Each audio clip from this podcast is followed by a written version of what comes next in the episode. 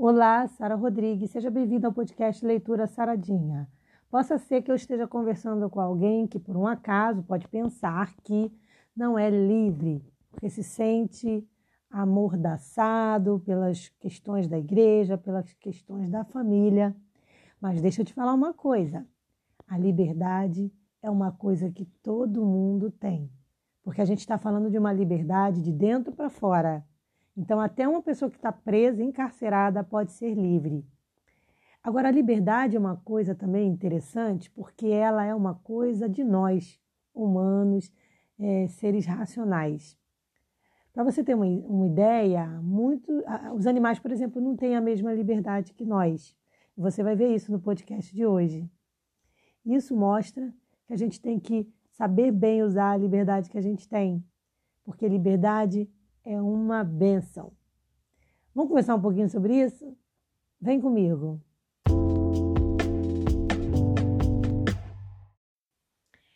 Existe uma pesquisa que diz que somente 5% do que a gente faz é porque a gente quer fazer.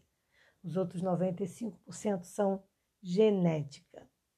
Aí você pode até achar, nossa, é muito pouco, mas saiba que é muita coisa.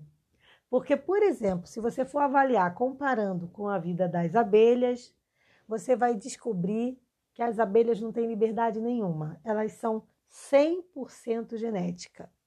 Nunca, nunca mesmo você vai ver uma abelha virar e dizer assim: Eu quero ser rainha.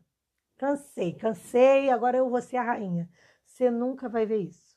Porque a abelha que não nasce rainha, ela já nasce com a genética completa, toda, 100%, para servir a rainha. Então você nunca vai ver, por exemplo, um motim no reino das abelhas.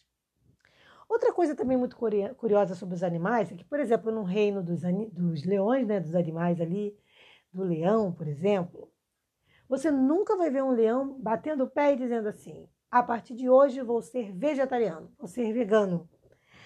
Vou parar de comer carne porque eu acho um absurdo comer carne de animal.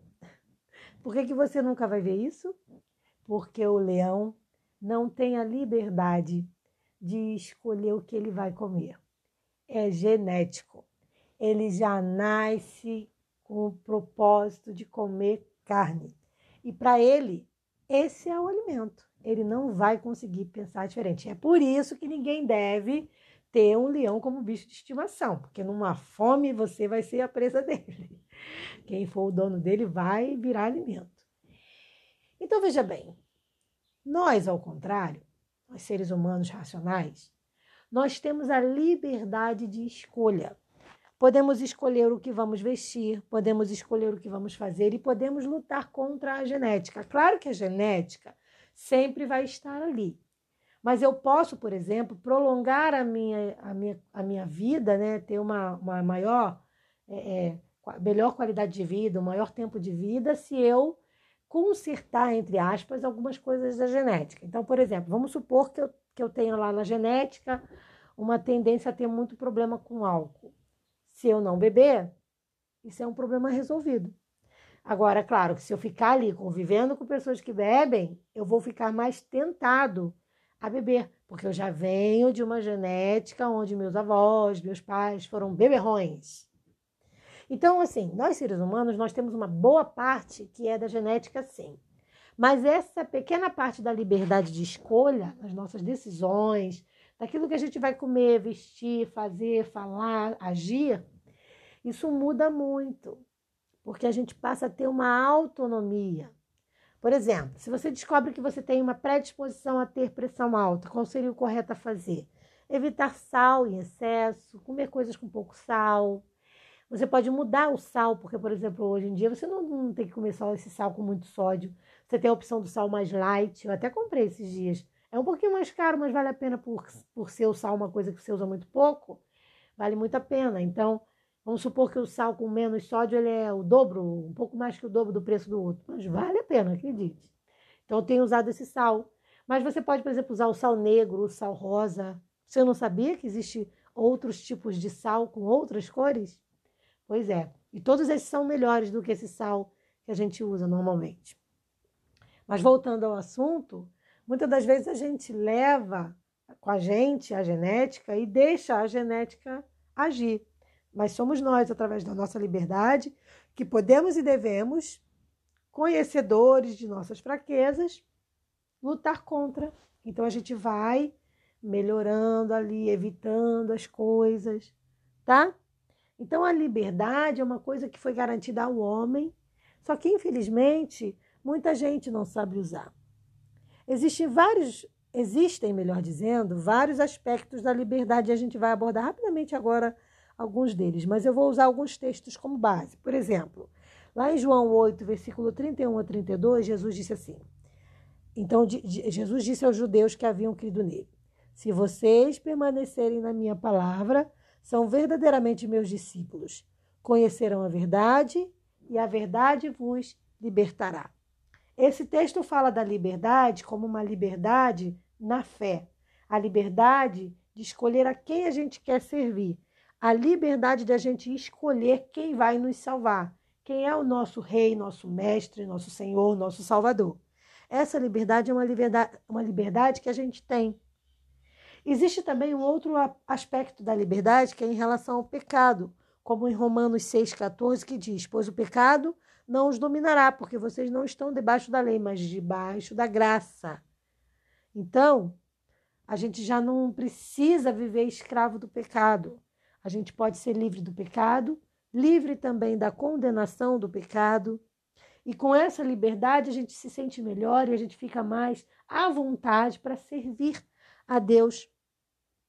Por isso, 1 Pedro, em 2,16, diz assim: Vivam como pessoas livres, mas não usem a liberdade como desculpa para fazer o mal.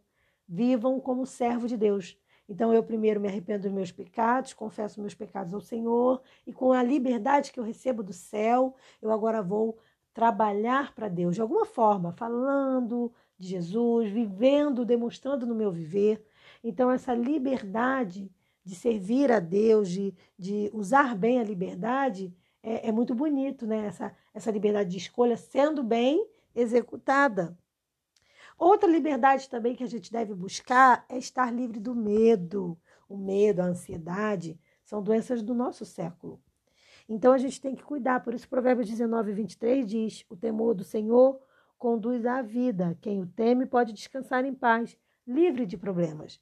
Mas esse livre de problemas não é que a gente não vá ter dificuldade, é que a gente não vai deixar a dificuldade nos dominar. Então a gente vai estar livre dela.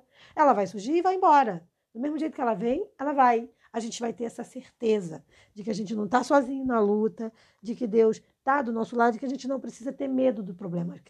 Você já reparou que às vezes existem problemas que na hora que eles aparecem, eles parecem que são enormes, são monstruosos, e você fica sem chão. Mas depois que você vence aquele problema, pode ser, eu estou falando de qualquer coisa, pode ser um risco de um divórcio, pode ser o risco de uma doença, pode ser uma, uma dívida enorme que aparece de repente. E aí, quando você vê naquela, se vê naquela situação, você teme. Mas aí depois que aquilo passa, você resolve, você olha e fala: caramba, por que eu tive tanto medo daquilo? Porque, na verdade, nada se compara ao poder de Deus na nossa vida. Então a gente não tem que temer a essas coisas. Outra questão sobre a liberdade também que a gente tem, que a gente deve exercer, é entender que a gente está livre das limitações, então a gente não deve se, se limitar. Muita gente às vezes pensa assim: ah, não, mas eu sempre fui assim, agora não tem mais jeito, não dá mais para eu mudar de opinião. Quem falou que não? Ah, mas eu, eu pensei errado e agora? Agora não tem mais o que fazer. Quem disse que não? Agora é hora de consertar. Então sempre tem que ter no nosso coração um espaço para mudança. A gente não deve temer a mudança, porque a mudança ela sempre gera benefício. A gente tem que olhar se aquela mudança vem ou não de Deus, se vem para bem ou não. Se vem para bem, por que não aceitar? Então não tenha medo de mudar. Outra questão sobre a liberdade também é viver livre da opressão. Então não aceite a opressão de ninguém, nem diabólica, nem de nenhum ser humano. Ninguém tem o direito de te sobrecarregar. Então não deixe que isso aconteça, tá? Por exemplo, Lucas capítulo 4, versículos 18 a 19 diz assim: O espírito do Senhor está sobre mim, porque ele me ungiu para evangelizar os pobres, enviou-me para proclamar libertação aos cativos e restauração de vista aos cegos, para pôr em liberdade os oprimidos e proclamar o ano aceitável do Senhor. Então, a nossa missão é, de alguma forma, servir a Deus. Você pode pensar assim: como servir a Deus? Servir a Deus no teu trabalho. Ah, eu sou um motorista. É, ali, se você tiver oportunidade, fale de Jesus. Fale de coisas boas, edifique a vida de alguém. Em vez de ficar em discussão política, é, defenda Cristo. Em vez de defender político, defenda Cristo. Então, em vez de ficar pegando sua tese política, não, fala de Jesus. Ah, você é uma cabeleireira, está fazendo o cabelo de alguém? Fala, teve, não vai ser aquela pessoa chata, né? Mas teve uma oportunidadezinha. Fala da, do, do, de alguma coisa que o Senhor fez na tua vida. Testemunha. Isso também é uma forma de pregação. Então, a gente também é livre, livre para proclamar o evangelho do Senhor. E nós fomos chamados para uma liberdade plena de servir a Deus. Então a gente sai da escravidão do mundo, quando a gente aceita Jesus, a gente sai da escravidão do mundo, da escravidão do pecado e passamos não ser escravos, passamos a ser servos. Existe uma diferença enorme entre escravo e servo. O servo é amado e é aceito. O servo ele come na mesa. O servo ele, ele é aceito como familiar. O escravo não. Então a gente não é a gente vive escravo do pecado, a gente vive escravo do mundo. Mas quando a gente aceita Jesus, a gente passa a ser servo, não escravo mais.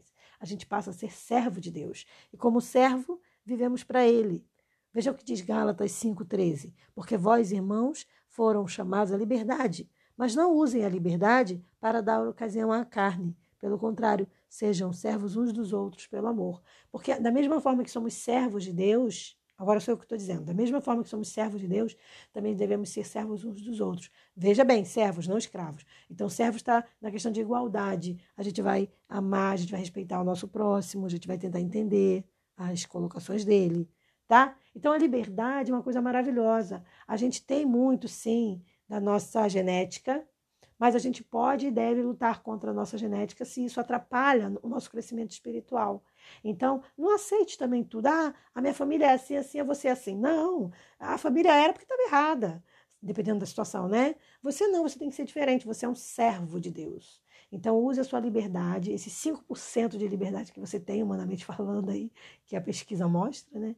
Que a gente usa, que o resto é genética, use para a glória do Senhor porque isso faz toda a diferença. Agora, quando a gente falar de uma liberdade de Deus, aí não é 5%, é 100%, porque quando Jesus nos liberta, ele nos liberta para uma nova vida. É 100% de liberdade. Então, em Cristo Jesus, sejais livres. Pense nisso e tenha um domingo maravilhoso na presença do Senhor. Um forte abraço e até o nosso próximo podcast. Paz.